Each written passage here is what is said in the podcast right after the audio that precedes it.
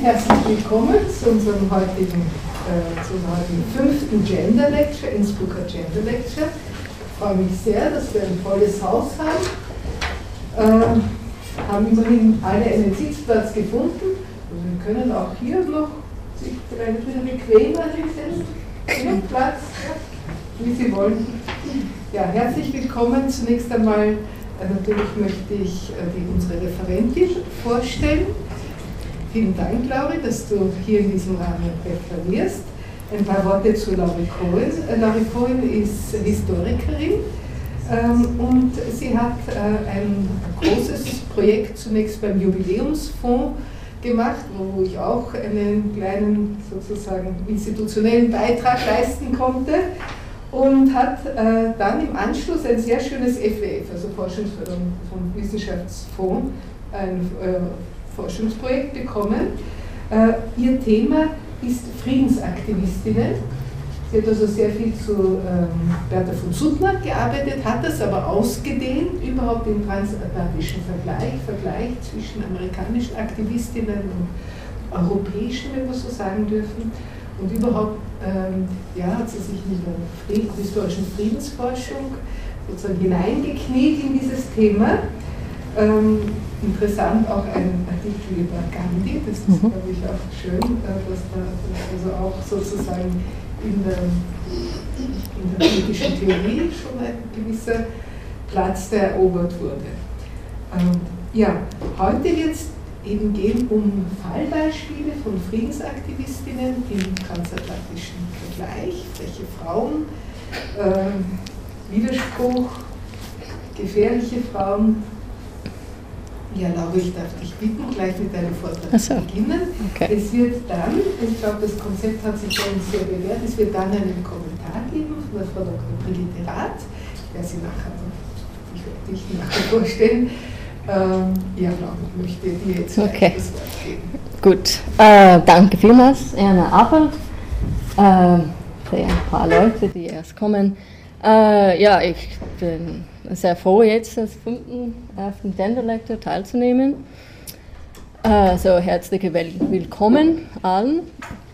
Ähm, und als allererstes wollte ich einen kurzen Übersicht geben über das, was Sie oder euch ähm, erwartet. Nämlich, was ich mit Frech und Frechheit äh, meine.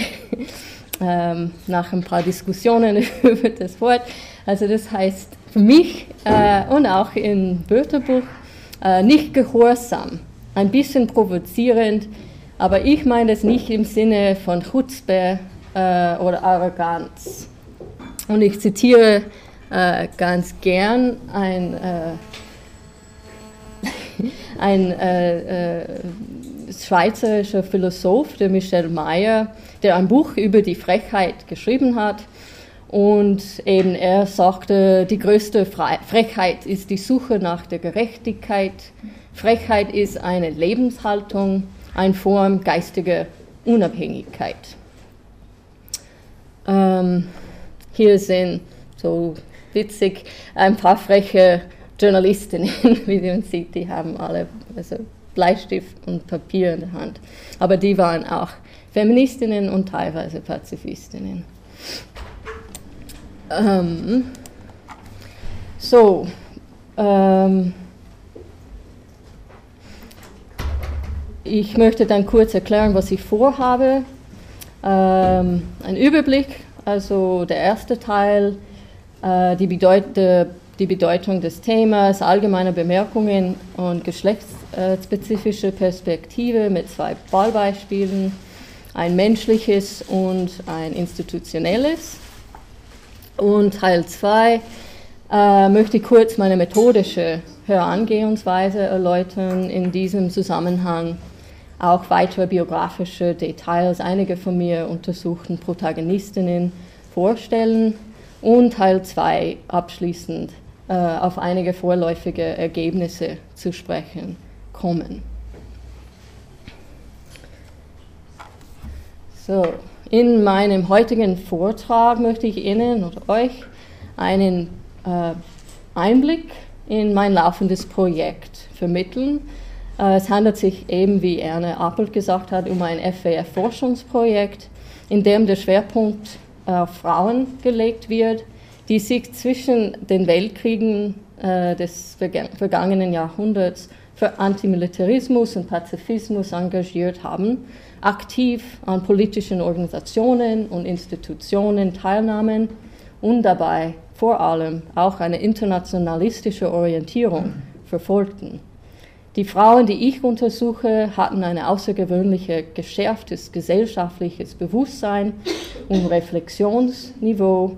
Manche haben sie Idealistinnen genannt, mit dem sie vielfältige Anstöße zu Diskussionen und Dialogen geben konnten, sei es in führenden Zeitungen wie auch in einschlägigen Publikationen, in ihren regelmäßigen Mitwirkungen an Tagungen und äh, Veranstaltungen, ihren Kontakten mit führenden Politikern und Mitstreiterinnen und Streitern in Frauen- und Bürgerrechtsbewegungen, in ihren sehr aktiven Korrespondenz auf, und auf zahllose öffentlichen Kundgebungen. Ähm, und natürlich auch in vielen Facetten ihrer konkreten Alltagsarbeit, von der oft nur bruchstückartige Zeugnisse erhalten geblieben sind. Meiner Meinung nach gibt es vor allem zwei Gründe, warum es wichtig ist, sich verstärkt mit der Arbeit dieser Frauen auseinanderzusetzen.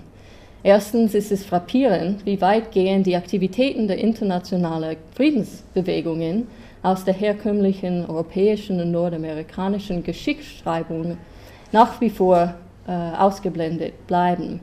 Auch aus einschlägigen Fachbereichen wie internationale Beziehungen oder der Analyse von politischen Kulturen und äh, namentlich auch Kriegskulturen. Und zweitens ist es auch frappierend, in welch hohem Ausmaß die, das starke und kontinuierliche Engagement der Frauen in diesen pazifistischen und antimilitaristischen Bewegungen sogar von feministischen bzw. Frauenhistorikerinnen und Historikern bisher vernachlässigt worden ist. Obwohl die Berücksichtigung von Frauen und des Geschlechterverhältnisses in den Geschichtswissenschaften in den vergangenen Jahrzehnten zweifellos Fortschritte gemacht hat, liegt zuletzt seit den Publikationen der Historiker, äh, Historikerin Joan Scott über die Kategorie Gender in der historischen Analyse werden die Beiträge und Leistungen von Frauen nach wie vor überwiegend als Randerscheinungen der politischen und Ideengeschichten behandelt. Die Widerstände gegen ihre konsequentere Berücksichtigung sind mächtig. Wie wir wissen, weist auch in akademischem Umfeld das, was als universell verstanden oder auch konstruiert wird, oft eine sehr einseitig männliche Schlagseite auf. Im Zusammenhang meiner Forschungsarbeit kann man dies erstens zum Beispiel an der traditionellen und zu Beginn des 20. Jahrhunderts noch kaum in Frage gestellten Auffassung ermessen, dass es gegen die Natur der Frauen verstoße, sich in der Politik oder im öffentlichen Raum zu betätigen. Das unterschwellige Fortwirken solcher Vorurteile führt bis heute dazu, dass Frauen in politischen Biografien oder auch in diplomatischen Geschicksschreibungen weitgehend ausgeklammert bleiben. Aber auch wenn, zweitens, sich Untersuchungen nicht auf Individuen, sondern auf Regierungen, Institutionen oder politische Organisationen konzentrierten, so sind deren führenden Figuren, die daran noch am ehesten ins Blickfeld rücken, wiederum überwiegend männlich, was die eben genannten Wirkung verstärkt, dass die Stimmen von Frauen in der Politik nur sehr beschränkt Gehör finden. Darüber hinaus neigen drittens sogar feministische Historikerinnen und Historiker immer noch dazu, Kriegsgegnerinnen bzw. Pazifistinnen, die zuweilen auch als Passivistinnen abgewertet worden sind, wenig Bedeutung zuzusprechen. Nicht zuletzt trägt viertens aber auch der Umstand, dass einige dieser Frauen infolge ihrer internationalistischen Orientierung staatenlos werden oder neue Heimatländer fanden, zu ihrer geringen Beachtung in diversen Nationalgeschichtsschreibungen bei. Letzteres hängt teilweise damit zusammen, dass Forschungsarbeiten auch deswegen zu einem nationalstaatlich verengten Blickwinkel tendieren, weil dies von ihren national- oder regionalen Geldgeberinstitutionen meist bevorzugt, selbst wenn sich die dabei involvierten Personen bewusst sind, dass Nationen eigentlich Konstrukte sind, Konstrukte, die dazu tendieren, einzuzäunen und auszugrenzen, statt es Menschen zu erleichtern, über die Grenze hinweg Verbindungen zu knüpfen und zusammenzuarbeiten.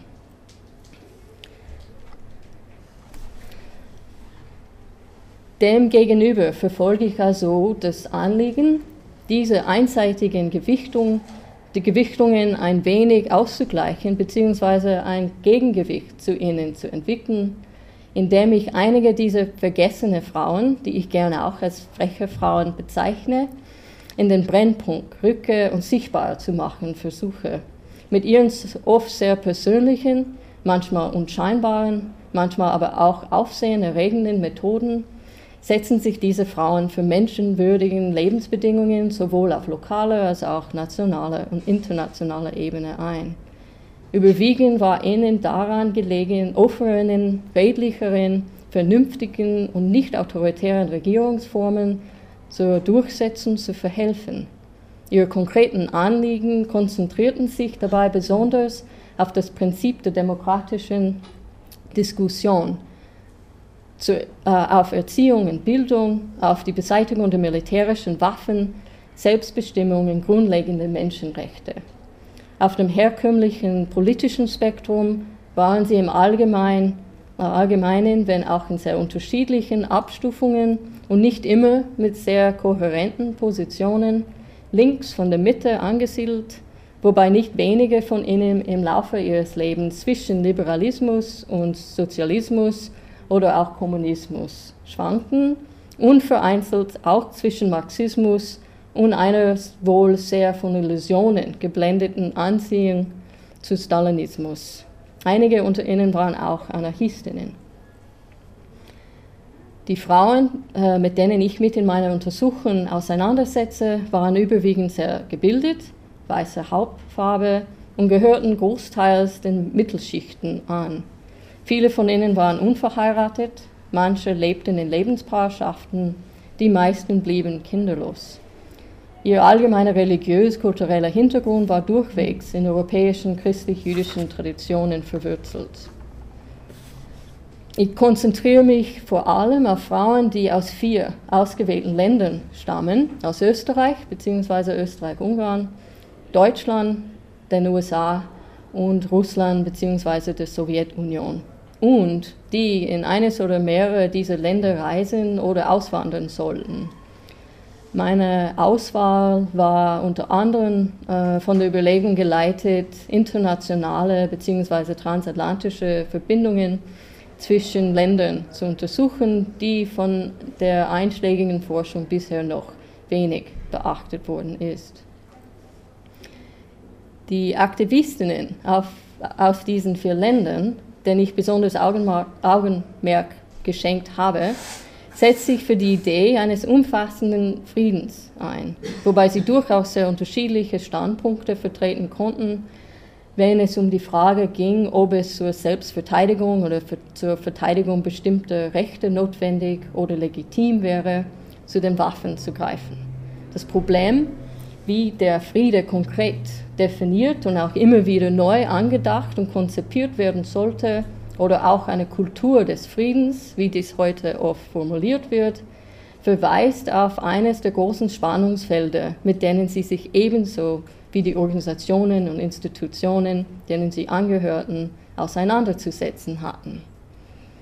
Diese immer wieder auftauchenden Fragen würden natürlich besonders zu Zeiten sehr akut die von großen bewaffneten Konflikten gezeichnet waren, sei es während des Ersten Weltkriegs, in dem österreichische, ungarische und deutsche Soldaten einerseits und russländische und amerikanische Soldaten andererseits aufeinander schossen, sei es angesichts der Gewaltexzesse der rechtsextremen paramilitärischen Verbände in Österreich, Deutschland und Ungarn in den Nachkriegsjahren oder auch im Zusammenhang des russländischen bzw. spanischen Bürgerkriegs. Ähnlich kompliziert und umstritten waren oft die Haltungen zur grundlegenden internationalen Ausrichtung, Ausrichtung der Friedensbewegung, vor allem aus der Sicht derer, die sich in ihren eigenen Nationalstaat stark verwurzelt fühlten. Was die feministische Historikerin Leila Rupp im Hinblick auf die internationale Frauenbewegung des frühen 20. Jahrhunderts angemerkt hat, gilt sicher auch für die damalige Friedensbewegung. Ich zitiere, Internationalismus hat in der Frauenbewegung dann am besten funktioniert, wenn die eigene nationale Identität nicht in Frage stand.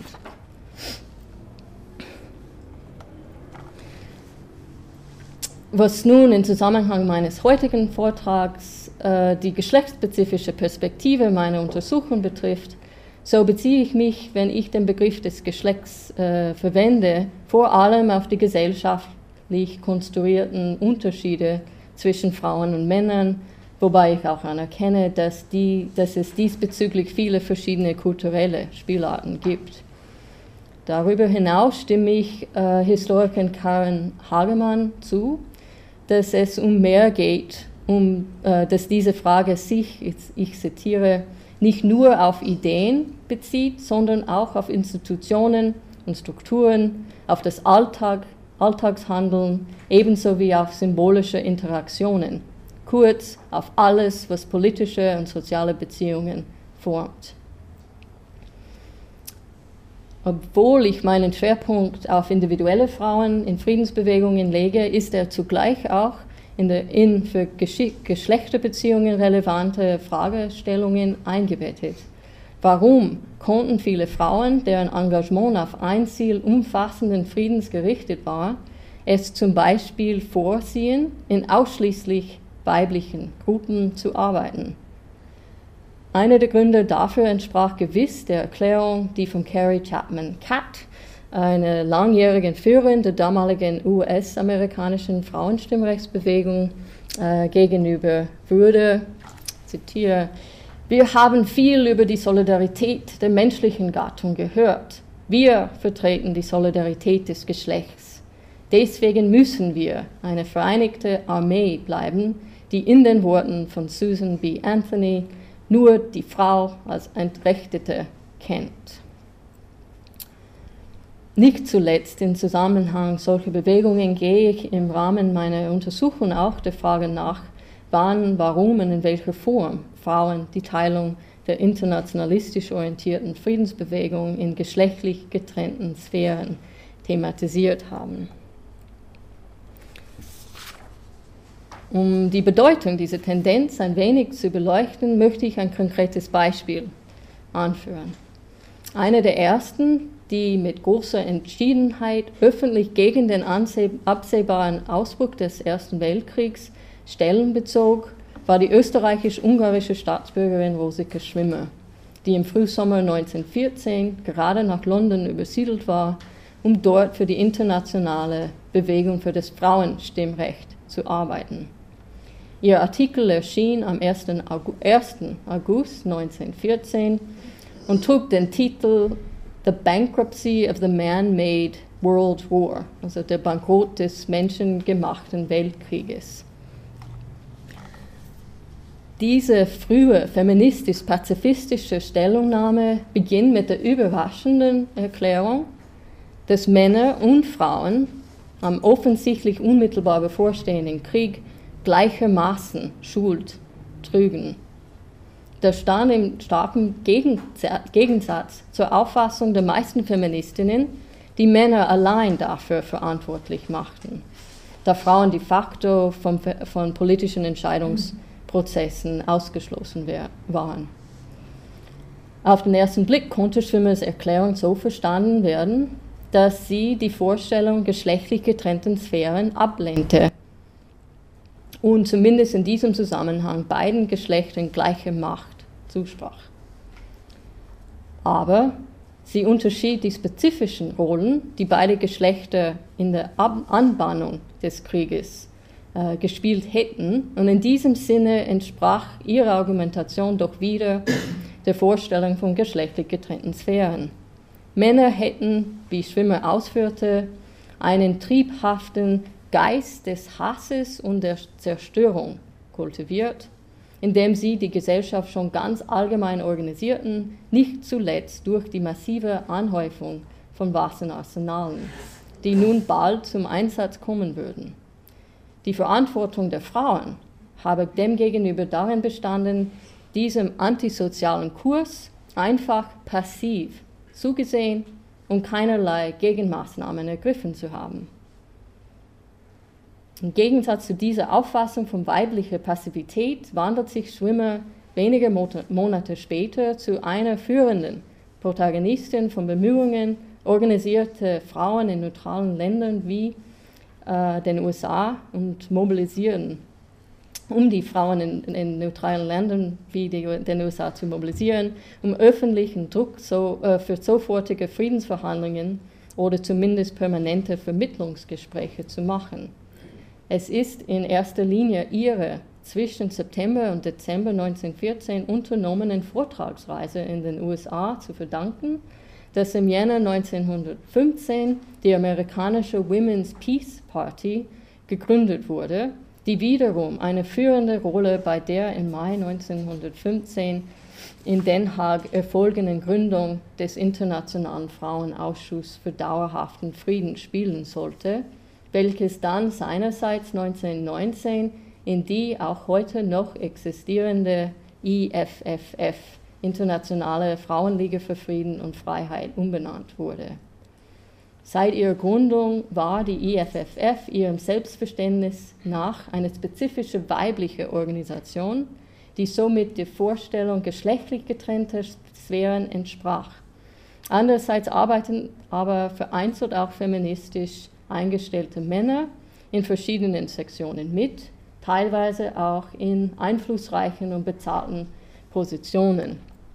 Und so ein Bild von der US-amerikanischen Delegation zu diesen Hager Konferenz. Die sind 45 Personen zu sehen und es gibt auch einen Mann dabei. Ich weiß nicht, ob Sie alle ihn sehen.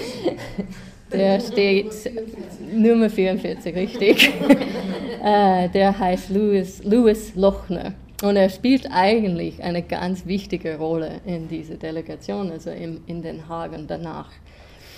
Ähm, was in den weiteren Weg der Mitbegründerin der IFFF, Rosike Schwimmer, betrifft, so traf sie gemeinsam mit einigen Mitstreiterinnen unmittelbar nach dem Hager Internationalen Frauenkongress in einem Dutzend von Ländern, einschließlich der USA und Russlands, mit Ministerpräsidenten und Außenministern, einem König und dem Papst zusammen und forderte sie eindringlich dazu auf, sich für eine möglichst unmittelbare Beendigung des Krieges einzusetzen.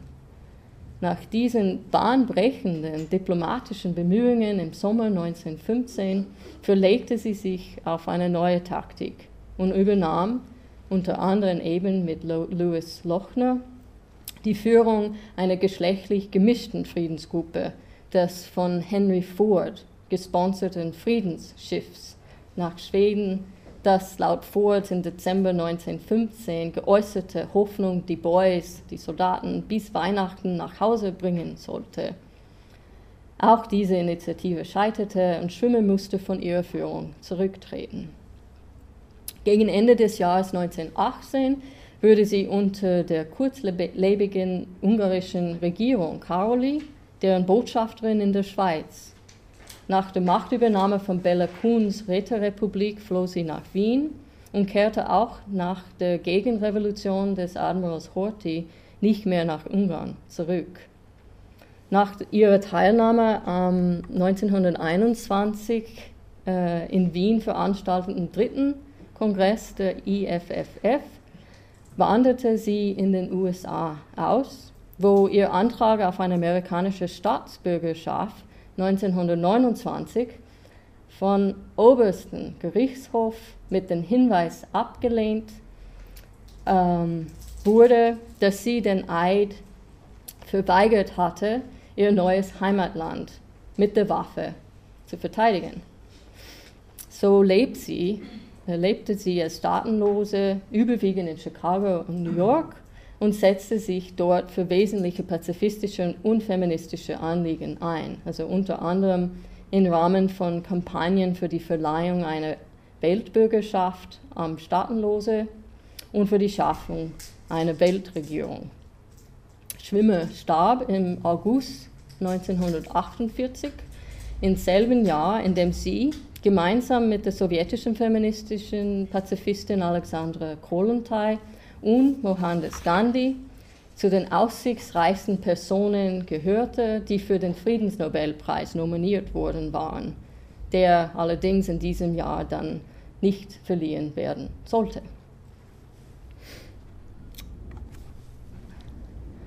Neben dem Thema geschlechtlich getrennten Sphären setze ich mich in meiner Untersuchung auch mit einer ausgeprägten Tendenz auseinander, die sowohl in der feministischen als auch pazifistischen Geschichtsschreibung zu erkennen ist, diese beiden Strömungen ebenfalls als voneinander getrennte Sphären zu behandeln, fast so, als ob ihre Zielsetzungen keine Gemeinsamkeiten oder wechselseitigen Anknüpfungspunkte hätten. Und äh, so auf ein vielleicht besonders handgriff, handgreifliches Beispiel für diese nach wie vor wirksame Tendenz bin ich gestoßen, als ich vor kurzem in Chicago auf der Suche nach Quellenmaterial zu feministischen und pazifistischen Bewegungen war. Es stellte sich heraus, dass sich die Sammlungen zur Frauengeschichte im Archiv der Universität von Illinois in Chicago befanden, die Materialien zur Geschichte der Chicago Peace Society hingegen in ein, einer ganz anderen Institution am anderen Ende der Stadt archiviert worden sind nämlich im Historischen Museum. Die geistige Trennung der Geschichte der Chicagoer Frauenbewegung von der allgemeinen Chicagoer Geschichte scheint somit auch in physisch-geografischer bzw. auch institutioneller Form zum Ausdruck zu kommen. Und diese anekdotische Detail mag immerhin Joan Scotts für kurzem gemachte Beobachtung, Beobachtung illustrieren, Paradoxerweise hat die Frauengeschichte dazu beigetragen, Frauen aus der Geschichte fernzuhalten. Zusammenfassend zu diesen, dieser langen Einleitung möchte ich anmerken, dass meine grundsätzliche Orientierung im Hinblick auf die Geschlechterfrage der von John Scott formulierten Herausforderung fort, zu erkennen, wie die sich verändernden Bedeutungen von Frau und Mann, ich zitiere, durch und vermittelt über andere Konzepte und Begrifflichkeiten zum Ausdruck kommen, die dem äußeren Anschein nach nichts mit Geschlecht zu tun haben, wie etwa Krieg, Rasse, Bürgerin, äh, Vernunft, Spiritualität, Natur oder das Universelle.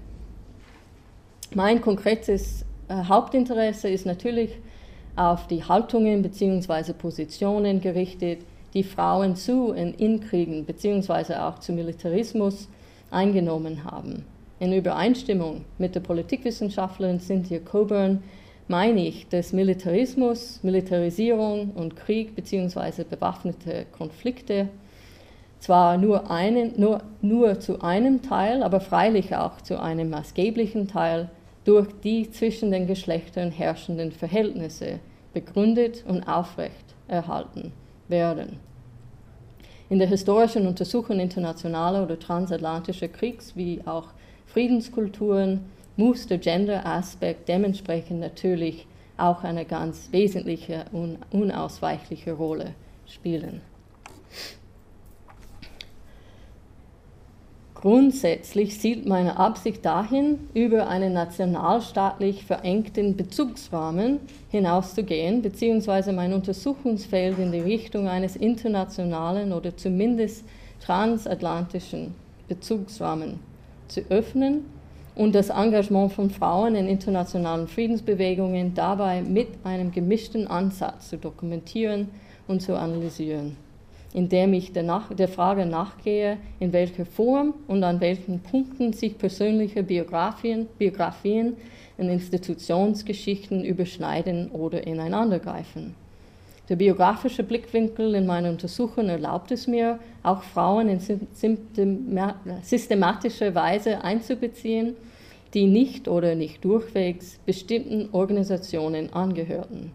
Dies traf etwa ähm, auf Rosike Zwimmer zu, die sich zwischen Österreich, Ungarn und den USA bewegte, aber ebenso zwischen geschlechtlich gemischten und ausschließlich weiblichen Friedensgruppen wechselte.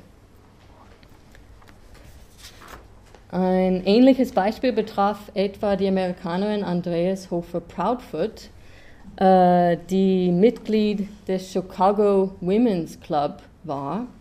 1910 übersiedelt sie nach Wien äh, und in ihrer Zeit dort sollte sie sich auch entscheidend politisieren, was bald darauf vor allem darin zum Ausdruck kam, dass sie 1912 Bertha von Suttner bei ihrer großen Vortragsreise quer durch die, die USA begleitete.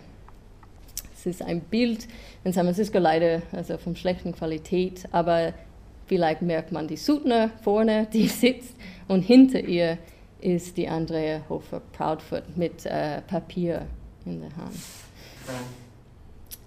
Nachdem Proudfoot kurz vor Suttners Tod im Jahre 1914 die League of International Amity, also Internationale Freundschaftsbund, gegründet hatte, war sie auch stark in den Vorbereitungen für den 21. Internationalen Friedenskongress involviert, der für Mitte September 1914 in Wien geplant gewesen war, bevor er Ende Juli 1914 abgesagt werden musste.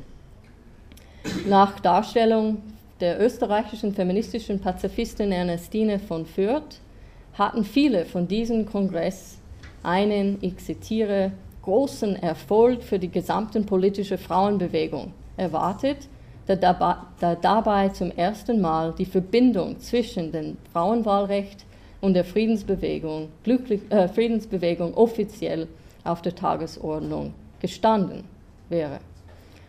Da Proudfoot sich bei Kriegsausbruch glücklicherweise gerade in, in Bern aufhielt, konnte sie ohne große Komplikationen in die USA zurückkehren, wo sie sich umgehend den Friedensaktivitäten amerikanischer Frauen anschloss.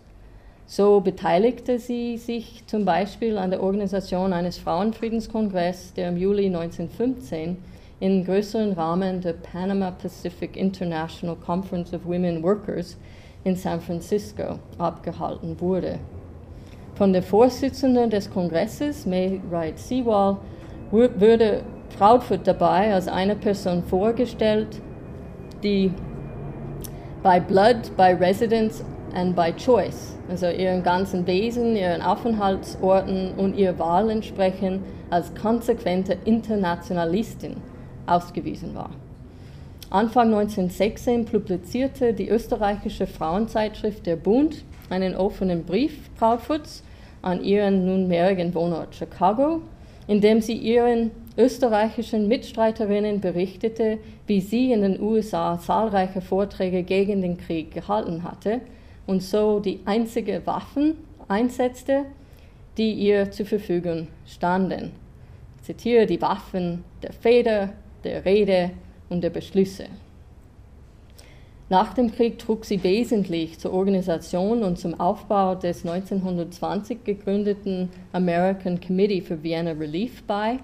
Nach einem beharrlichen Einsatz zu ihren Gunsten durch einen Professor an der Universität Chicago wurde Proudfoot für ihre Verdienste um dieses ähm, Hilfskomitee schließlich die Salvator-Medaille der Stadt Wien und das silberne Ehrenzeichen der Republik Österreich verliehen.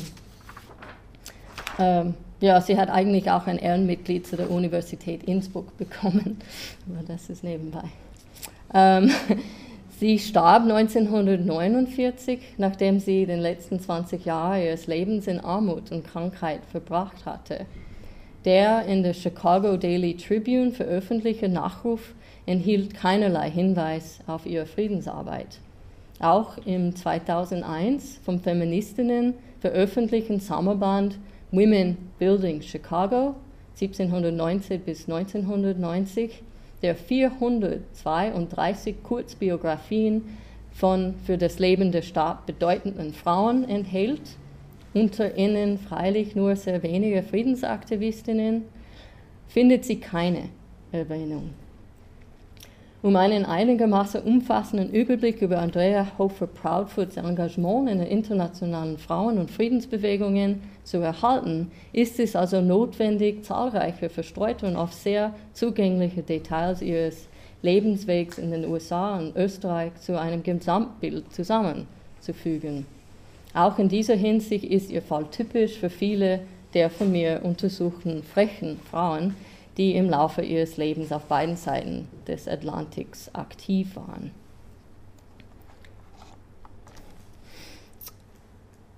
Die transnationale Geschichtsforschung befasst sich mit den Bewegungen von Menschen, Gütern und Informationen, die über die materiellen und symbolischen äh, Eingrenzungen hinausreichen, die von den Nationalstaaten aufgerichtet wurden. Grundsätzlich gehe ich von der Auffassung aus, dass gesellschaftliche Welten und Lebenszusammenhänge schon ihrem Wesen nach transnational oder international sind. Die von mir untersuchten Personen bewegten sich sowohl gedanklich als auch praktisch ebenso innerhalb wie außerhalb ihrer nationalen Grenzen und entwickelten so ein zunehmend weltbürgerliches Selbstverständnis. Dementsprechend waren sie auf vielen lokalen, regionalen, nationalen, kulturellen, sozialen und so weiter Ebenen miteinander verbunden und vernetzt. Über ihre Teilhabe an den internationalen Friedensbewegungen würde sie zu Mitgliedern von Zwischenwelten oder von Welten, die sich sozusagen quer durch die Nationen erstreckten, auch wenn sie oft nicht so gesehen wurden. So würde etwa die erste Friedensnobelpreisträgerin Bertha von Suttner, die sich selbst als Bürgerin der Welt bezeichnete, meist als österreichische Baronin wahrgenommen und ist heute außerhalb äh, der deutschsprachigen Länder auch kaum mehr bekannt. Ähnlich haben auch nur wenige Menschen außerhalb der USA von den zweiten Friedensnobelpreisträgerin, also 1931, der großen Sozialreformerin, Friedensaktivistin und Quakerin Jane Addams gehört oder außerhalb Russlands von Alexander Kollontai, um nur einige der prominentesten Vertreterinnen der internationalen Friedensbewegung zu nennen.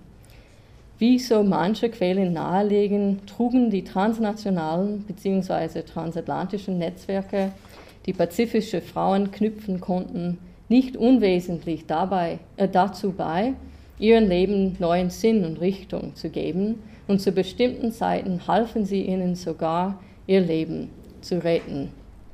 Nur so eine von hunderten Beispielen, so eine, viele Ansichtskarten, was man findet, mit äh, in diesem Fall eben äh, Grüße an Jane Addams aus München, von Lida Gustava Heimann, Anita Augsburg, Gertrud Bayer und Dorothy Detzer.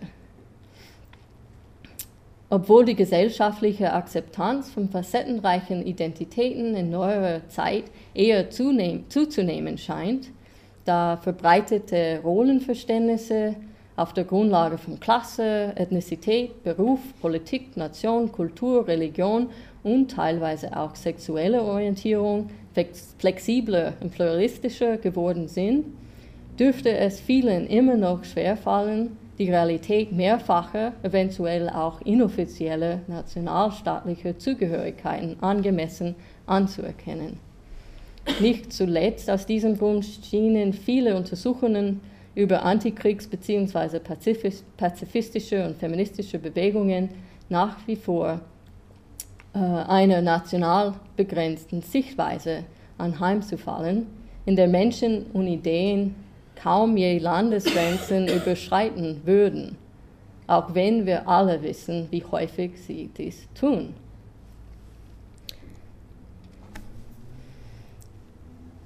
Der vergleichende Ansatz meiner Untersuchung bezieht sich vor allem auf zwei Ebenen.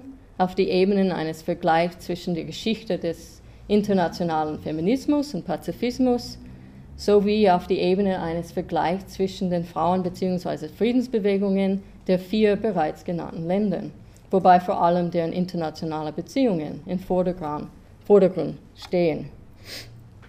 Eine besondere international vergleichende Dimension kommt zum Beispiel auch ähm, im Engagement der Feministin Helene Stöcker zum Tragen, die sowohl Vorstandsmitglied der Deutschen Friedensgesellschaft als auch Mitbegründerin der anarchistischen Strömungen nahestehenden Internationalen der Kriegsdienstgegner war, daneben aber auch noch den Vorsitz des Bundes der Freunde der Sowjetunion innehatte. Sie pflegte darüber hinaus auch häufige Verbindungen nach Österreich und sie ist als politische Flüchtling in, den USA 1943 äh, gestorben. Der Großteil der von mir verwendeten Quellenmaterialien bezieht sich auf Interaktionen, seien es Berichte von Besuchen, Korrespondenzen, Sitzungsprotokolle, der Austausch und die Diskussion von Zeitungsberichten oder auch Polizeiberichte. Die von meiner Untersuchung erfasste Zeitspanne ist lang genug, um längerfristig beständige und einigermaßen stabile Interaktionsmuster zwischen einigen dieser Frauen erfassen zu können. Inwieweit sie etwa miteinander kooperierten oder unter Umständen, Umständen auch in Konkurrenz zueinander standen. Unter dieser Voraussetzung ist es auch möglich, ihre Erwartungen, Vorbehalte, Meinungsunterschiede über Ideen, Vorgänge oder Personen innerhalb des Rahmens einer ähnlichen Weltsicht nachzuvollziehen.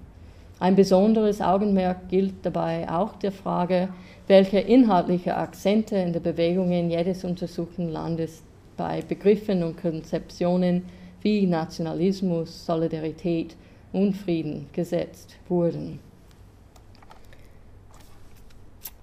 Eine, wie auch schon gesagt, der Politikwissenschaftlerinnen, die mich am meisten inspiriert hat, ist Cynthia Coburn, Coburn Insbesondere ihren Arbeiten über Gender, Patriarchal und Militarismus verdanke ich wertvolle Anregungen.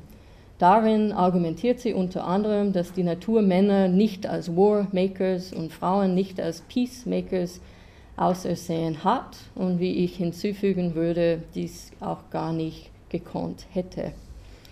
Unser herkömmliches Verständnis von Männlichkeit und Weiblichkeit beruht im Allgemeinen auf Mustern von Beherrschung und Unterwerfung, von Zwang und Gewalt, kurz gesagt eben auf einer Kriegskultur. Nach Coburns Auffassung können die feministischen Konzeptionen von Positionalität und Intersektionalität sehr hilfreich sein, um besser zu verstehen, ich zitiere, auf welchen Wegen die Selbstwahrnehmung und zugeschriebenen Identität einer Person teilweise durch ihre Positionierung im Hinblick nicht nur auf eine, sondern auf mehrere Dimensionen von Macht bestimmt werden. So kann eine Frau zum Beispiel im Hinblick auf die Gender-Dimension einen untergebenen Rolle einnehmen, während sie, falls sie weißer Hauptfarbe und angehörig der Mittelschichten ist, sich aus andererseits im Hinblick auf Klasse und Rasse in einer relativen Machtposition befinden kann. Die Frauen, die ich untersuche, verfügten im Allgemeinen über diese Art von Macht über Frauen dunkler Hautfarbe oder mit geringeren Bildung.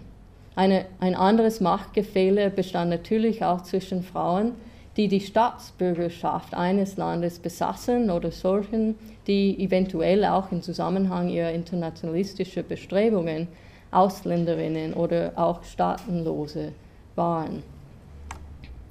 Und in diesem Zusammenhang ist das Beispiel Emma Goldmans besonders aufschlussreich.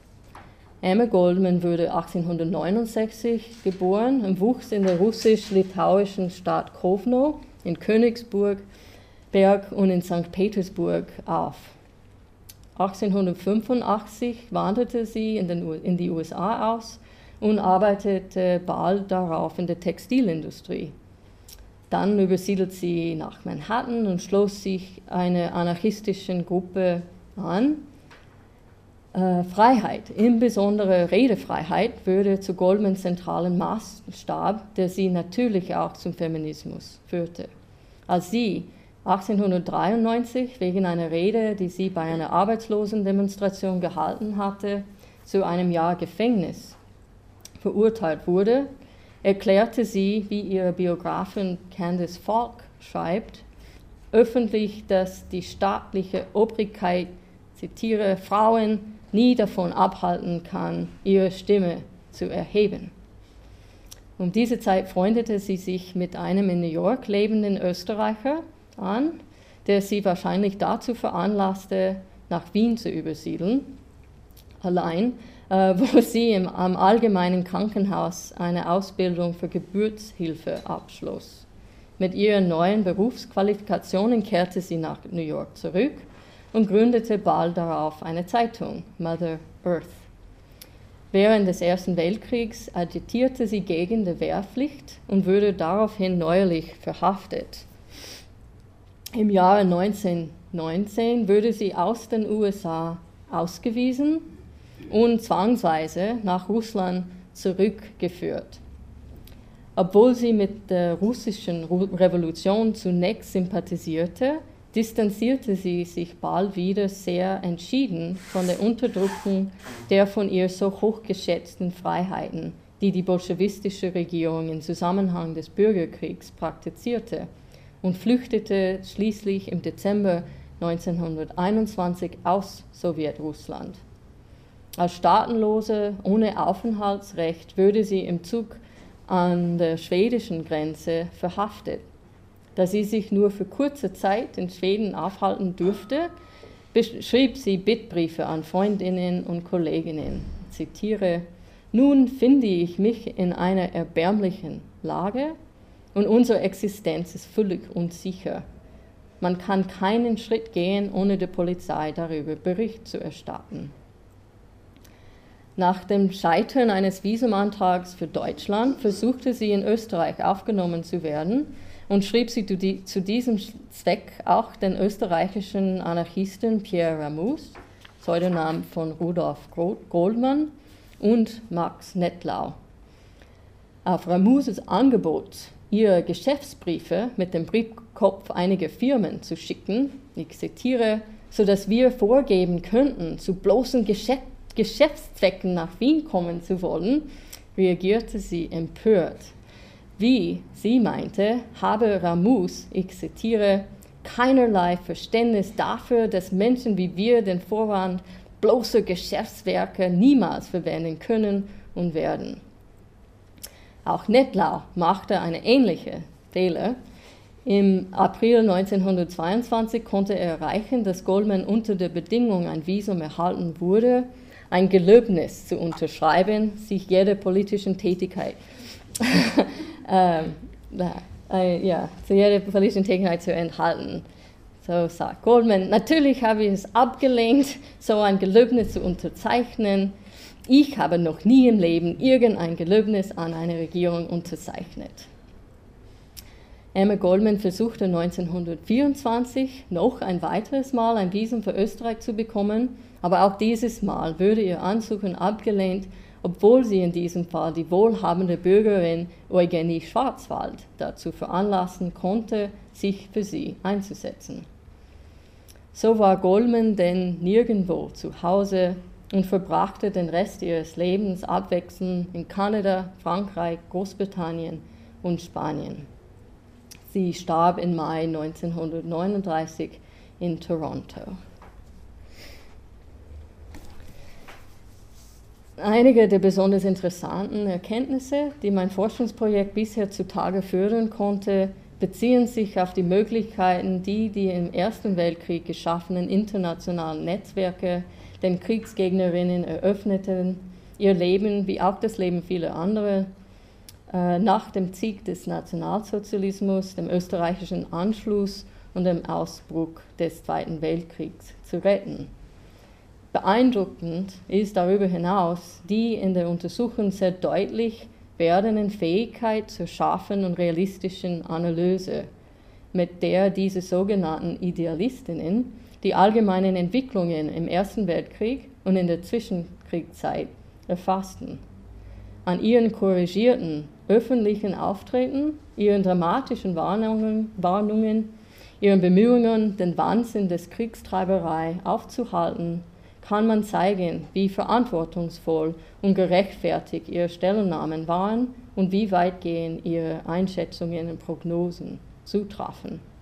Und dann noch würden sie aus dem kollektiven geschichtlichen Gedächtnis überwiegend ausgeklammert oder an den Rand gedrängt. In den 50er Jahren erklärte die französische Aktivistin André Jouve die Beweggründe ihrer Mitstreiter Gabrielle Duchesne, die schon 1915 gegen den Krieg aktiv geworden war, der Internationalen Frauenliga für Frieden und Freiheit vom Anfang an angehörte und bis zu ihrem Tod deren französische Sektion leitete. Ich zitiere, die Doktrin war einfach. Hör auf die Empörung deines Herzens gegen die Ungerechtigkeit, sammle die Fakten, kritisiere sie und setze dann deine ganze Kraft im Kampf gegen diese Ungerechtigkeit ein, die vom Leben der Gesellschaft und vom Krieg erzeugt und aufgerecht, aufrecht erhalten wird. Ich meine, dass viele der von mir untersuchten äh, Protagonistinnen diesem Resümee ohne weiteres zugestimmt äh, hätten. Ob das Rosike Schwimmer, Andrea Proudfoot, Helene Stücker, Emma Goldman, Emily Green Bach, Madeline Dotti, Gertrude Bayer, Lida Gustava Heimann, Frieda Perlin, Wilma Glücklich, Jella Herzka, Olga Missage, Alexandra Kollentay oder viele andere mehr. Also ich jetzt sage Schluss und bedanke mich für eure, eure äh, Aufmerksamkeit. Vielen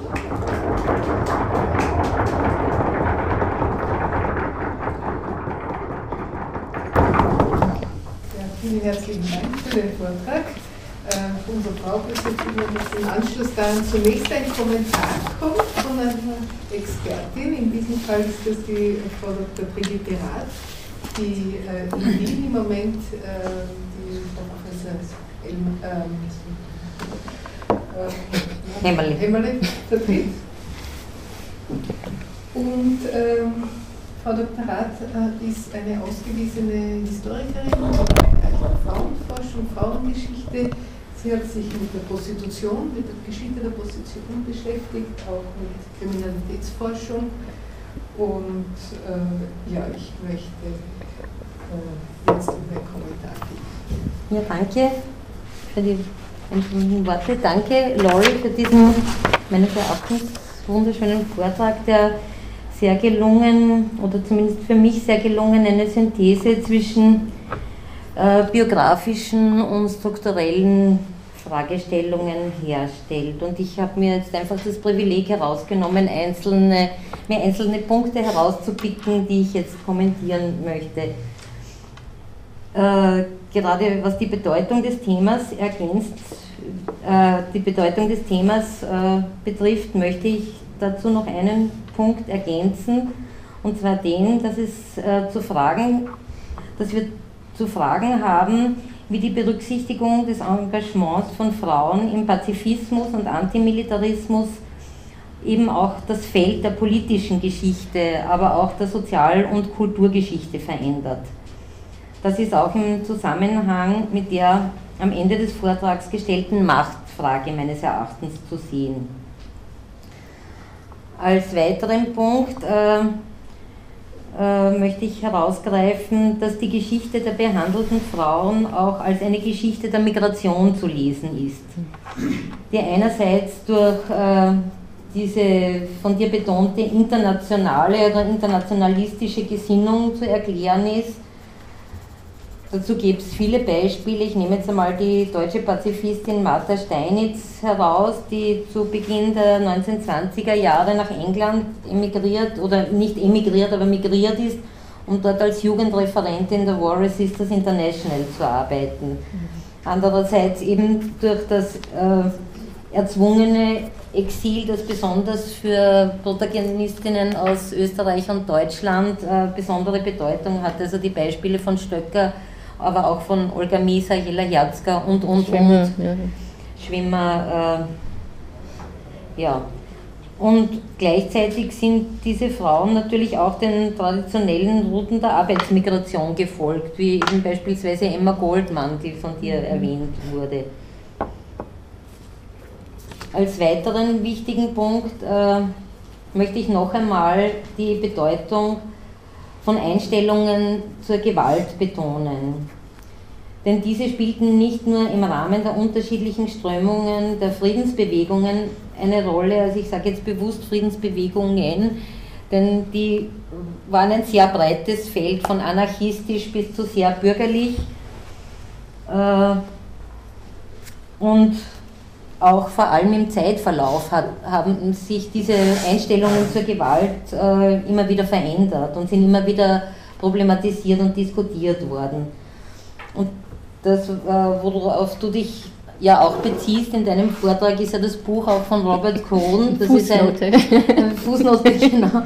Äh, einem Schweizer Germanisten, der ich glaube, es ist eh heuer oder voriges Jahr erschienen, 2000, ja, 2009 erschienen, das Exil der frechen Frauen. Und der lässt dann auch eine seiner, also der behandelt drei Protagonistinnen aus dem Umfeld der kommunistischen Bewegung in ihren Lebensläufen, wobei er äh, sozusagen also Quellen mit Fiktiven vermischt. Also er lässt da ja, lesen Sie es, ist wirklich irrsinnig spannend und, äh, und auch sehr anrührend, weil man ja weiß, wie die Geschichten ausgehen. Er lässt eine dieser Protagonistin dazu im Kontext des spanischen Bürgerkriegs sagen. Zitat, es widersprach der Vernunft, dass der Krieg die Menschen besser machte. Aber sie hielt wenig von dem Argument, Krieg sei gleich Krieg. Das spanische Volk hatte diesen Krieg nicht gewollt und nicht begonnen. Es hatte recht, dass es sich wehrte, und es war richtig, dass die Freiwilligen ihm dabei halfen. Sie war keine Pazifistin, sie hielt nicht die andere Wange hin, den Faschisten und Nazis schon gar nicht. Zitat Ende. Gewalt spielte, wie, das, wie du das eben schon betont hast, auch in, der Zuschreib, auch in den Zuschreibungen der Geschlechter eine bedeutende Rolle. Frauen wurden als friedfertiger als Männer gesehen, und das war auch zum Teil eine Sichtweise, die von den einzelnen Protagonistinnen selbst vertreten wurde. Gleichzeitig ist das zentrale Moment der physischen Gewalt für die Interpretation der Geschlechterbeziehungen meines Erachtens ganz zentral und baut auch eben auf einer Longue Durée. Also das hat sich ja über Jahrhunderte entwickelt und aufgebaut und ist ja auch ganz wichtig, äh, was die politische Teilnahme anbelangt. Das ist ja auch immer mit Wehrhaftigkeit äh, argumentiert worden. Oder dass eben Frauen diese, äh, dieser Zugang zum Krieg sozusagen abgesprochen wurde ne, oder zur physischen Gewalt. Einen weiteren Punkt, tja, ja, möchte ich noch dazu herausgreifen, und zwar das von dir im Zusammenhang, also das von dir erwähnte Sterben in Armut. Stellt sich für mich die Frage, sind die hier untersuchten Frauen dieser Gefahr stärker ausgesetzt, eben durch diese Internationalisierung ihrer Biografien? Einerseits haben sie sicher Vorteile aus Vernetzungen äh, erfahren. Andererseits sind sie damit auch gewisse Risiken eingegangen. Oder ist auch zu untersuchen, ob sie damit allgemeinen, einem allgemeinen Trend der Verweiblichung der, der Altersarmut äh, widerspiegeln. Also das trifft auch für die Helene Stöckner beispielsweise zu, aber auch in, in abgeschwächter Form für die Olga Misar. Eine weitere Differenzierung äh, möchte ich betonen, also eine, über den, die Differenzierung zu, des, zum Gewaltstandpunkt hinaus, äh, denke ich, dass doch eine Differenzierung zwischen den sogenannten bürgerlichen äh, Frauen, die teilweise auch äh, liberale und linke Positionen vertreten haben, äh, und jenen, die sozusagen nicht bürgerlicher Herkunft waren. Dass diese Differenzierung äh, stärker betont mhm. werden muss, meines Erachtens. Mhm. Denn auch in der Frauenbewegung äh, gibt es ja eine, ein, ein ganz breites Spektrum von Positionen und von, sozialen, von sozialer Herkunft einfach auch. Und dass die auch häufig nicht wirklich miteinander kommuniziert haben, mhm. stellt, glaube ich, auch eine Problematik dar. Und des Weiteren möchte ich betonen, was, was du auch schon angesprochen hast, diese, diesen Nutzen der transnationalen Netzwerke und Verbindungen. Denn die Frauen, also sozusagen, die sich für das Wahlrecht schon vorher, also bevor, sie in der, bevor die Friedensfrage virulent geworden ist, die sich für das Wahlrecht eingesetzt hatten, die wussten sehr genau Bescheid über den Nutzen der transnationalen oder internationalen Transfers und haben das dann auch fortgeführt, also über die, über die Wahlrechtsbewegung hinaus. Also die waren ja auch nicht nur in, in einzelnen Vereinen oder internationalen Verbindungen oder, oder Organisationen tätig, sondern die waren ja auch in einer Vielzahl von Vereinen gleichzeitig tätig. Also gleichzeitig in einerseits ganz Frauen, also nicht gemischten Gruppen sozusagen und gleichzeitig in gemischten Gruppen. Und zur Frage der Richtung des Transfers ist äh, klarerweise zu untersuchen, wie da die Richtung ausschaut. Ist das ein Transfer, der von Westen nach Osten geht oder von industrialisiert zu weniger industrialisiert? Oder gibt es da auch andere Richtungen? Also als äh, Beispiel fällt mir eben auch ein die, die Gandhi-Rezeption, die ja schon in den 30er mhm. Jahren in der, in der Friedensbewegung und auch von Frauen, also von engagierten Frauen in der Friedensbewegung sehr stark äh,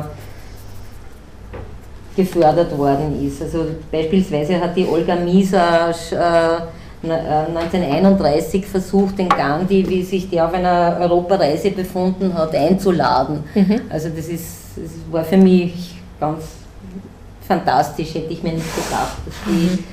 dass die einfach dem Gandhi einen Brief schreibt und immer im Rahmen der österreichischen Friedensfreunde, sie würden, also dass sie ihn gern nach Wien einladen würde. Ja, und eine, eine Frage, die mir jetzt ganz ad hoc eingefallen ist zur äh, Geschichte der Frauengeschichtsforschung und, und Gendergeschichtsforschung, was du betont hast im Zusammenhang mit dieser, mit dieser Geschichte äh, von Chicago. Äh, ja, es, es, erscheinen ja mehrere Lexika oder so von berühmten, bedeutenden Frauen, stelle ich mir einfach selbst die Frage, oder stelle sie auch an alle, ob, ob sich da ein Trend einer Kanonisierung bereits ablesen lässt. Ist die Frauen- und Geschlechterforschung so weit, dass ein gewisser Kanon besteht, wer sind die bedeutenden Frauen, die haben wir jetzt sozusagen erforscht und ja, ist mal so eine Frage. Ich denke, die von dir behandelten Frauen haben sich eben nicht nur in der Friedenspolitik, sondern auf vielen Ebenen in Diskurse eingeschaltet. Sie haben Diskurse um geschlechtsspezifische Sexualität geführt, haben Ehe und uneheliche Mutterschaft thematisiert und sich auch in der Sozialpolitik engagiert. Sie sind also selbst keineswegs passiv geblieben. Ihr Einfluss auf die Geschichte muss jedoch erst sichtbar gemacht werden und darauf folgend, wie du das auch schon betont hast, in eine allgemeine Geschichte integriert werden. Ich gebe zu, das ist keine ganz neue Forderung, aber ich glaube, man kann sie immer noch stellen. Okay, okay ja, danke.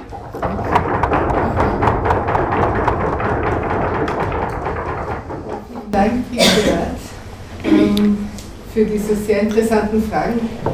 Äh, ja, damit ist jetzt die allgemeine Diskussion eröffnet. Ich möchte alle einladen, sich zu beteiligen, sowohl mit Fragen als auch mit Statements oder Überlegungen oder auch Bezügen, die hier hergestellt werden können, sind alle eingeladen, sich zu Wort zu melden.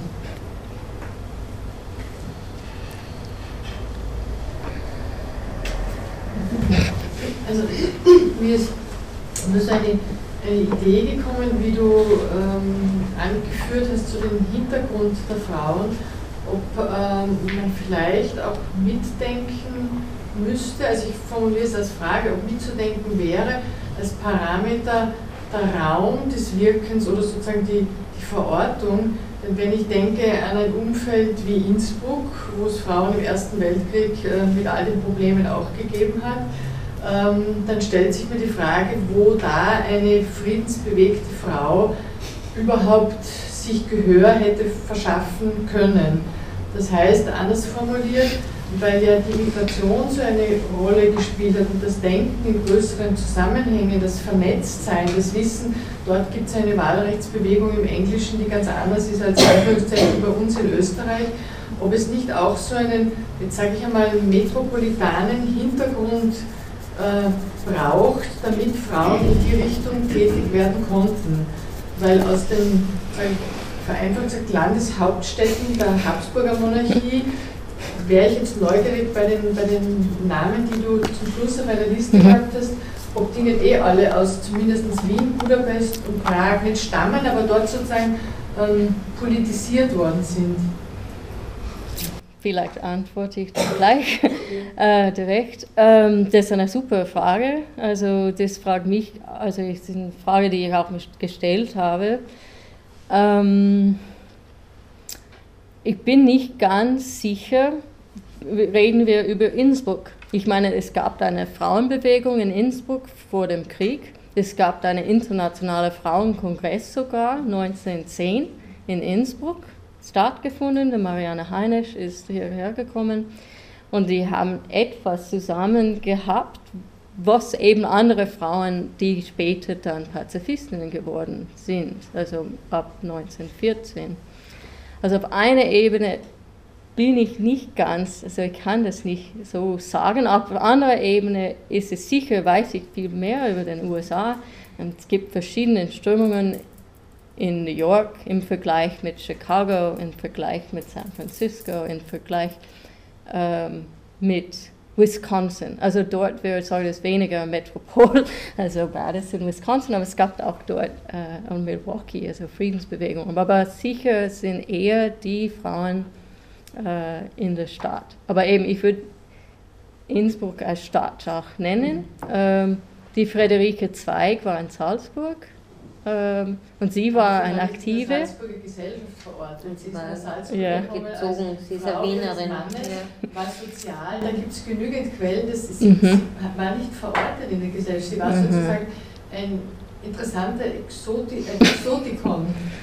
Ja. Da ist kein Funke übergesprungen. Und wenn er übergesprungen ist, dann vielleicht, dass sich die Frau, indem sie ihren Socken gestopft hat, das gedacht hat, aber am nächsten Tag nichts getan hat. Und das Beispiel mit dem, mit dem Kongress von der Heinisch finde ich spannend, weil die Heinisch ist wieder ein Name aus Wien. Mhm. Aber wissen wir sofort den Namen nach die Innsbrucker Frauen, die, waren, die dort waren und was deren Stellung während des Ersten Weltkriegs war? Ja, die kommen nicht in die Zeitungen, das Eben. weiß ich schon. Ja, also die Zeitungen sind die Hauptfrauen aus Österreich und dann außerhalb, die Aberdeen die und so, die großen Namen. Das stimmt. Aber natürlich, die Basisorganisation, so eine Tagung oder so eine Zusammenkunft auf die Beine zu stellen, werden sicher Innsbruckerinnen gemacht haben. Nur, wie heißen sie? Was machen mhm. sie zwischen 14 und 18? Ja, ja das ist, ich, ich stimme zu, das ist sehr schwierig, wenn man auf die lokalen Ebenen ganz direkt, weil eben mir hat es überrascht, dass in, du hast auch Gandhi erwähnt, also das in Graz gab eine Frau, die nach Indien, also 1928, also ziemlich früh für die Berühmtheit von Gandhi, eben Visage erst 31, und die steht in Graz, diese Frau. Und sie wollte überhaupt nicht mit der Friedensbewegung, die dort war, ziemlich auch stark in Graz, also von Österreich Seite. Also nach Wien war Graz die stärkere Frauenfriedensbewegung, soweit ich das schätze. Und trotzdem eben ist sie eine Alleingängerin oder nicht. weil sie für Frieden auf ihre Wege. Also das ist immer sehr schwierig, ob man nimmt ein persönliches Engagement von ein, so einer Person, einem Individuum, oder bleibt man bei den Organisationen und sagt, ja, also sie hat teilgenommen in der EFFF oder nicht, oder eben mit anarchistischen Bewegungen. Also das ist immer ziemlich schwierig, wenn man genau auf der lokalen Ebene sucht. Äh, das ist noch zu tun, aber äh, wie du weißt sehr gut, als Historiker, wenn man sucht nach Quellen, es dauert eine lange Zeit und niemand dafür zahlt dafür. Also äh, ich, man tut, was man kann, aber sicher sind Löcher und das wäre, also... Gut, wenn ich vielleicht äh, noch eine kleine Nachbemerkung machen kann. Das gilt natürlich nicht nur für die Friedensbewegung oder Frauenfriedensbewegung, sondern das gilt natürlich für sehr, sehr viele hm. Bewegungen, die im städtischen Zusammenhang entstehen. Ich habe aber irgendeine Hand in der Höhe gesehen. Ja. Vielleicht zwei Hände. Meine Frage, dann bitte. Äh, meine Frage ist, ähm, diese Frauen, ähm, waren die eigentlich der, Auf, der Meinung, dass es eine besondere Aufgabe der Frauen sei, für Frieden zu arbeiten. Ähm, Mehr als sozusagen eine besondere Aufgabe. Ja, es ist, was sich auseinandersetzt. Sicher während des Krieges, also Ersten Weltkrieges, wie ich gesagt, es gab diese erste EFFF, also die Frauen haben sich sicher als ähm, also eine kleine Minderheit von Frauen, also alle Frauen nicht, also auch auf dieser internationalen Ebene von den anderen Frauenbewegungen ist dieser Kontakt international gestört, also gestört worden. Ähm, aber einige Frauen haben sich sicher äh, gedacht, dass die können nur als Frauen in Frauengruppen was erreichen. Und das ist, mh, hm, soweit ich jetzt das schätze, ist durchaus gleich, dass es gab die Friedensgesellschaften in allen Ländern, die hauptsächlich von Männern äh, so geleitet wurden. Und die Frauen haben sich als machtlos in diesen Bewegungen, also, also diesen Gesellschaften gefühlt. Und besonders im Kriegszeit wollten sie was tun und das heißt, die müssen außerhalb äh, der offiziellen Friedensbewegung was tun, also diese männlichen Befriedensbewegungen. Viele aber, muss ich auch dazu sagen, haben sofort gesagt, das ist nur jetzt, nur für die Kriegszeit. Und danach ist es, also dann, dann nie mehr. Und wie du sagtest, sind viele, die gleichzeitig verschiedenste. Also ich habe eben ein Beispiel über Jane Addams, das ich nicht erwähnt habe, die in so 50 verschiedenen Bewegungen äh, gleichzeitig äh, tätig war. Ähm, und sie war eine, die eben die, die Präsidenten von der IFFF für längere Zeit, also Frauen, Frauenstimmrechtbewegung, Friedensaktivisten, gleichzeitig aber mit konservativen Gruppen, gemischten Gruppen und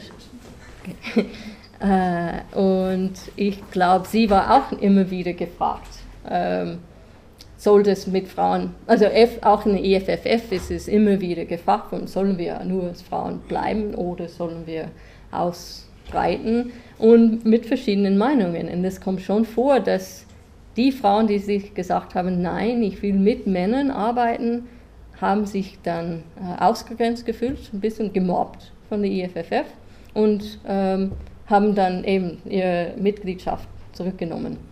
Äh, und das war problematisch. Also und die Frauen vergisst man auch fast total. Also das, das ist ja ein, ein Teil der Geschichte. Ich wollte noch mal im Anschluss an Ihre Frage mit der Verortung der Frauen äh, ja, fragen, ob sich das nicht relativiert dadurch, dass sie ja zum einen eben sehr mobile Frauen waren und zum anderen sehr, äh, ja, sehr viele Korrespondenzen ja auch hatten. Mhm. Und dadurch, äh, ja, mit äh, diesem Stichwort Weltbürgerin waren sie, denke ich, wirklich nicht so stark auf einen Ort oft bezogen, sondern einfach an vielen Orten ja auch dann irgendwie verortet. Ja, es ist immer schwierig. Also das, ja, teilweise schon in Deutschland. Zum Beispiel eben, man redet von der Berliner Frauengruppe, ist also anders als die in München waren oder in Stuttgart. Also es gibt insgesamt gibt nicht so viele. Also man auch, also die, die Anzahl ist sehr wenig. Und, aber ich meine, die Heimen, also die in München waren Münchener. Also schon, die sind nach Berlin und nach äh, Innsbruck und irgendwo anders, aber sie haben sich glaube ich, einmal als München, also zu Hause in München gefühlt. Nur dann mit den Nationalsozialisten sind sie in der Schweiz gelandet und ja, das war auch, aber ey, das stimmt, aber die waren auch okay in der Schweiz, so, also zu Hause sozusagen. Ähm, aber Land, ich sehe es eh mehr, eben Land und Staat ist sicher, es spielt sicher eine Rolle. Und wenige Frauen am, am, am Land ja, wobei Möglichkeit ja Augsburg und Linda, Lida Gustava Heimann auch auf dem Lande dann, also sie hatten ja einen Bauernhof dann auch. Genau, ja, eben. Also sie gemischt. bewegten sich ja auch. Aber die Zeitschrift war in München, auch für Bertha ja. von Sudner. Sie wohnte auch nicht immer in Wien, aber ihr Zeitschrift stammt aus Wien, also sie hat sich als eine Wienerin vorgestellt. Aber es ist eine gute, also es ist eine schwierige Frage, glaube ich. Da wird ad hoc, also was ich über die Olga Misasch bis jetzt herausgefunden habe, die hat so in der ersten Hälfte der 20er Jahre hat die, ist die unermüdlich durch die Steiermark getourt. Die hat fast wöchentlich oder 14-tägig hat die irgendwo in Mürzzuschlag, in Leoben, in diesen ganzen Arbeiterhochburgen mehr oder weniger Vorträge gehalten warum wir Anarchistinnen sind, warum wir äh, den Frieden brauchen. Also bewundernswert, ja. Mhm. Und es gab dann auch immer kurze Repliken, dass diese Vorträge auch äh, ganz stark angenommen, also dass die vor vollen Seelen halt gesprochen hat und dass da immer rege Diskussionen, lang dauernde Diskussionen mussten dann abgebrochen werden, weil dann irgendwie Polizei oder, äh, oder Veranstaltung halt mehr oder weniger, weil das einfach so einen enormen Zulauf hatte. Aber natürlich auch ganz, ganz auf einer ganz kleinen regionalen Ebene und was das dann hinterlassen hat, ja, das ist, das ist die Frage. Aber es gibt schon auch Beispiele, dass die nicht nur sozusagen, dass sich die auch dieser Problematik selbst bewusst waren. Ey, man muss ein Archiv. Die, die Massen zu erreichen. Ja. Wie erreichen wir die Massen? Also haben einerseits Flugblätter verteilt vor den Kinos, äh, haben versucht, Jugendgruppen aufzubauen, haben versucht, Genossenschaften am Land aufzubauen und aber halt alles nur in einem sehr kleinen Rahmen, ja. Aber an, an Ideenreichtum hat es ihnen gewiss nicht gemangelt. Also oder an Engagement und Überzeugungskraft, glaube ich auch. Mhm, das ist genau, was die ja. Schwimmer gemacht ja. hat in den USA zum Beispiel. Man findet das heraus, dass Leute entweder sofort, man muss eben diese Privatkorrespondenzen dann von den allgemein, allgemeinen Leuten lesen, finden und dann lesen. Also nicht nur von den berühmten Frauen, sondern die anderen, die miteinander korrespondiert haben.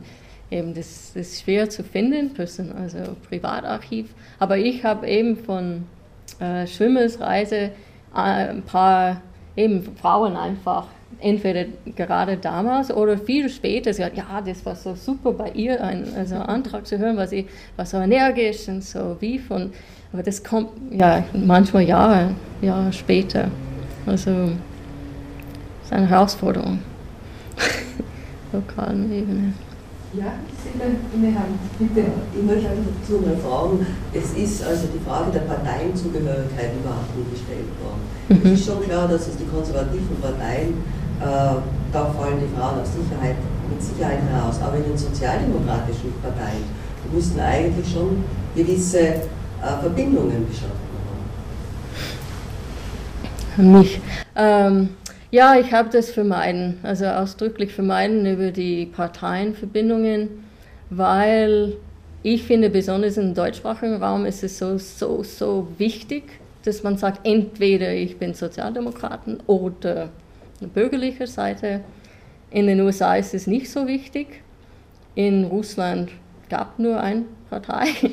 ähm, und ähm, ich findet eben diese Inkohärenz mit vielen Frauen und auch diese Debatte, ob man so eine Partei überhaupt äh, anhören sollte ähm, und was das heißt. Und, und für diese Frauen, die international gearbeitet haben, zum Beispiel Gertrud Bär, ist es sicher, dass sie Linke war. Sie hat auch für die Münchner Räterepublik gearbeitet und war so als Sozialistin gesehen. Sie kommt in den USA und ist sofort verhaftet. Äh, das ist in 1922, ich glaube, und ist in Ellis Island. Also sie kommt nicht in den USA, weil die behaupten dort, dass sie eine Kommunistin ist. Äh, und eben Jane Addams und andere kommen zu ihrer Hilfe und sagen, nein, nein, sie hat keine Partei, sie, ist, sie gehört zu keiner Partei, sie ist kein Mitglied. Äh, und dann ist sie freigelassen, aber natürlich traumatisiert. Und sie war dann, soweit ich weiß, nie ein äh, Parteimitglied, auch wenn es ganz klar war, dass sie Sozialistin war. Und ich finde eben viele von diesen Frauen, ähm, ja, nicht, ja, ich denke in Österreich an die Adelheid Popp, die absolut eine Parteimit also Parteimitglieder war. Soweit ich weiß, ist sie wenig im Ausland gewesen. Also ich habe sie nicht auf meiner Liste, weil ihr internationales Engagement für mich bis jetzt nicht so klar war. Und kann mir vorstellen, dass von vielen diesen Frauen das, das nicht so wichtig war, in welcher Partei. Partei, Partei, ob die liberal oder konservativ sicher, aber Parteimitgliedschaft. Ich, meiner Meinung nach, bis jetzt ist es hier in Deutschland und Österreich ein bisschen zugespitzt. Das muss nicht sein. Bitte. Ähm, was mich noch interessieren würde, ist der Akt des Sprechens oder so der Aspekt des Sprechens, weil ähm, es wurde, glaube ich, deutlich auch, dass in Biografien, also dass es Frauen sind, die alle sehr aktiv auch Sprechende waren und sich zu Wort gemeldet haben oder das Wort ergriffen haben. Oder? Ähm, und auch der Hinweis vorhin im Kommentar, dass es Biografien sind, die Migration auch deutlich machen. Also mhm. dass es Frauen sind, die sich über die Grenzen hinweg bewegt haben. Auch. Ähm, was mich interessieren wird, ist, ähm, ob Sie in Ihren in, in den nachspürenden Biografien in dieses ähm, auch an sprachliche Grenzen stoßen. Vielleicht also das irgendwo thematisiert geworden wäre. Und wenn, dann wie? Oder vielleicht wie das auch Überschreiten von diesen sprachlichen Grenzen zu Thema wird oder Ja, gute Frage. Ähm, die Sprache spielt immer eine Rolle, in welcher Sprache man spricht und schreibt. Ähm, soweit ich das schätze, die waren, wenn die können, ziemlich flexibel mit der Sprache. Das heißt, eben wieder mal, die sind auf einer internationalen Ebene und Englisch, Deutsch, Französisch musste man kennen, irgendwie. Ähm, die Goldman hat auch Jiddisch können, äh, Rosika Schwimmer Ungarisch. Also man hat die Sprache verwendet, was man brauchte in der Zeit. Aber auf, soweit ich das schätze, alle hatten zumindest eine Basis mit allen drei Sprachen, auch wenn die nicht, die Französin vielleicht weniger, aber Englisch und Deutsch, auch von der amerikanischen Seite hatten sie Deutsch können, also viele von denen. Ähm, und haben ausdrücklich versucht, die Sprachen zu herrschen, also, also in den internationalen Bewegungen, sagen wir so, dass sie miteinander die Protokoll, Protokollen ausgedruckt haben ähm, und mit verschiedenen Sprachen. Und das war teuer und das war immer eine Frage, sollen wir das überhaupt machen, weil es dreisprachig ist sehr teuer. Wir haben nicht so viel Geld und immer wieder war das auch ein, Problem und manchmal da ja schon, manchmal nicht. Ähm, mit ihren Reden äh, also, ja, die sind zwei Ebenen. Also in ihren Heimatländern sozusagen haben sie ihre Sprache gesprochen. Und wenn die zusammentreffen, dann war es gemischt. Äh, also, ich weiß nicht, ob die, ich das genau antworten kann. Oder diese Immigrationsfrage, würde ich sagen, die waren bereit. Also die Helene Stöcke habe ich gesehen, auch in, also in Deutsch und Englisch ohne Probleme. Sie konnte vielleicht ein bisschen Russisch, weil sie ist über Moskau und hat eben sehr viel mit Russisch zu tun gehabt. Die Emma Goldman konnten alle Sprachen. Also ähm, die Reise Lomonosova, also es sind viele Frauen, die mindestens eine zweite, wenn nicht eine dritte Sprache können. Also die Lomonosova konnte auch Deutsch, glaube ich. Und haben verwendet, was die können. Also ich merke, was mir interessiert, was die, die Heimen und die Augsburg mit äh, Jane Addams am Anfang immer Deutsch verwendet haben in, in, ihren Briefen und Anzeigskarten und langsam mit der Zeit haben die nur Englisch geschrieben. Und äh, Adams hat am Anfang eben keine Übersetzung dabei gehabt und am Ende hat sie immer, wenn irgendwas auf Deutsch aus, äh, so gekommen ist, hat sie dann eine Übersetzung verlangt. Ähm. Ja. Das schließt vielleicht ein bisschen den, den Bogen auch äh, zu der Frage vorher, Sozial, frühe Sozialdemokratinnen. Wir können, glaube ich, ähm, schon natürlich, müssen wir davon ausgehen, dass äh, die Voraussetzungen, so viele, so sprachfähig zu sein mhm. und mehrere Sprachen zu sprechen, dass das natürlich schon ein erhebliches kulturelles Kapital erfordert und ich habe selber, wie vielleicht andere auch, die, die, die autobiografischen äh, Schriften von Adelheid Bock gelesen, äh, die er schreibt, dass sie eigentlich erst äh, Lesen und Schreiben gelernt hat, in der, wie sie in die äh, Redaktion der Arbeiterinnenzeitung aufgenommen wurde. Also sie hat sozusagen von der Partei, ist sie alphabetisiert worden. Nicht?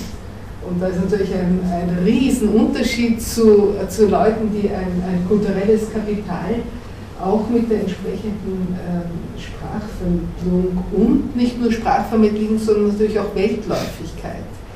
Und das erklärt natürlich wahrscheinlich, dass die, die bürgerliche Seite hier natürlich überrepräsentiert ist, ist im Vergleich zu äh, zumindest jenen Sozialdemokratinnen, die aus der Arbeiterschaft gekommen sind. Es hat ja auch prominente bürgerliche Frauen in der, in der Sozialdemokratie gegeben. Zu denen zum Beispiel Käthe Leichter gezählt. Mhm. Ja, unbedingt. So also es ist eine spannende Frage. Ähm, ja, wenn es keine weiteren Fragen mehr gibt, dann ist es aus. möchte ich mich eigentlich äh, wirklich sehr herzlich bedanken.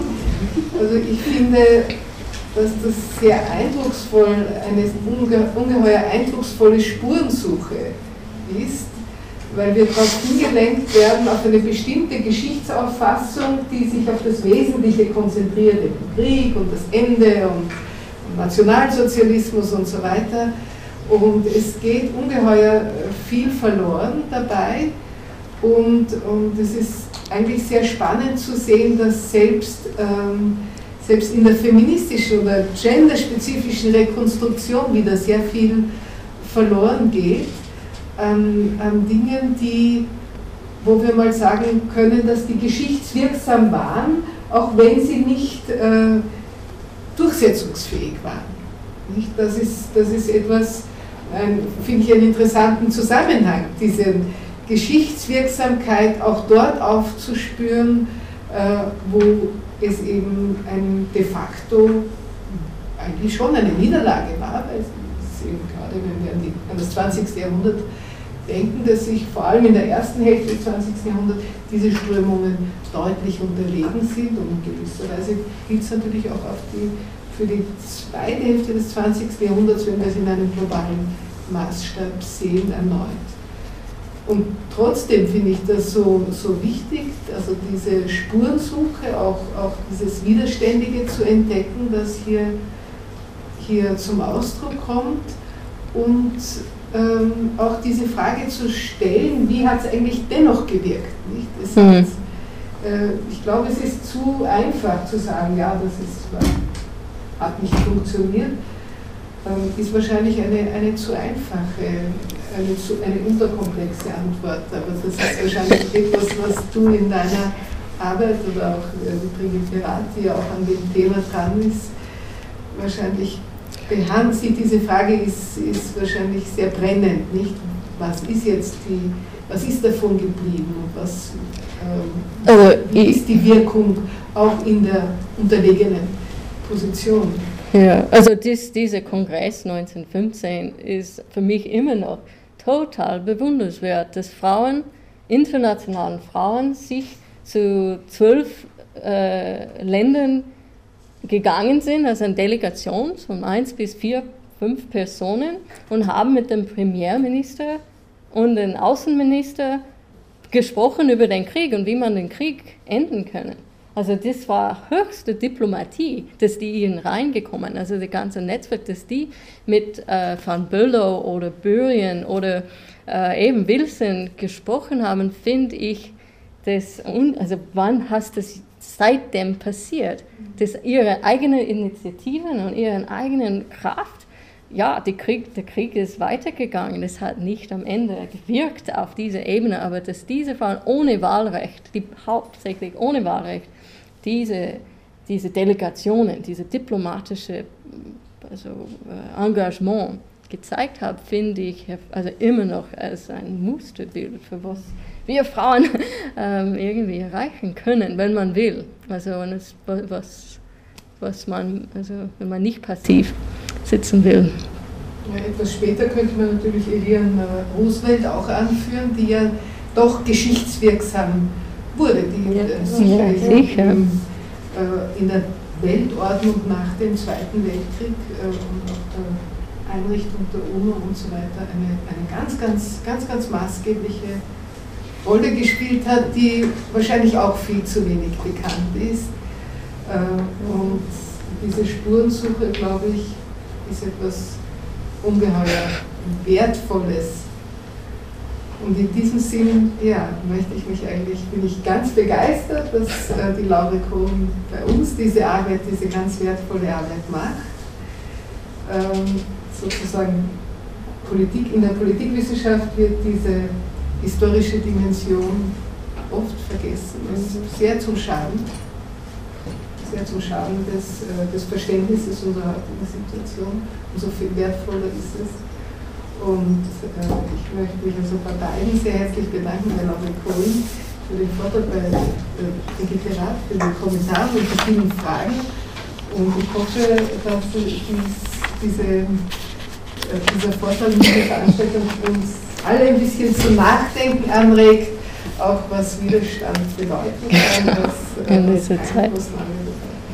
So wichtig auch, es gibt eine Fortsetzung sozusagen, es wird im Jänner ähm, in der Buchsenhausen noch eine äh, Veranstaltung über Friedensaktivistinnen äh, in, vielleicht in den IFFF, äh, was ich dann mehrere Beispiele vielleicht und weniger Theorie beitragen wird und auch die Madeleine Bernstoff, die vielleicht eine von Ihnen diesen Suffragettenfilm gesehen haben, veranstaltet. Also das wird so noch ein Abend über Friedensaktivistinnen in Innsbruck äh, sein, kommen. Wunderbar. Dann sage ich ganz herzlichen Dank. Danke.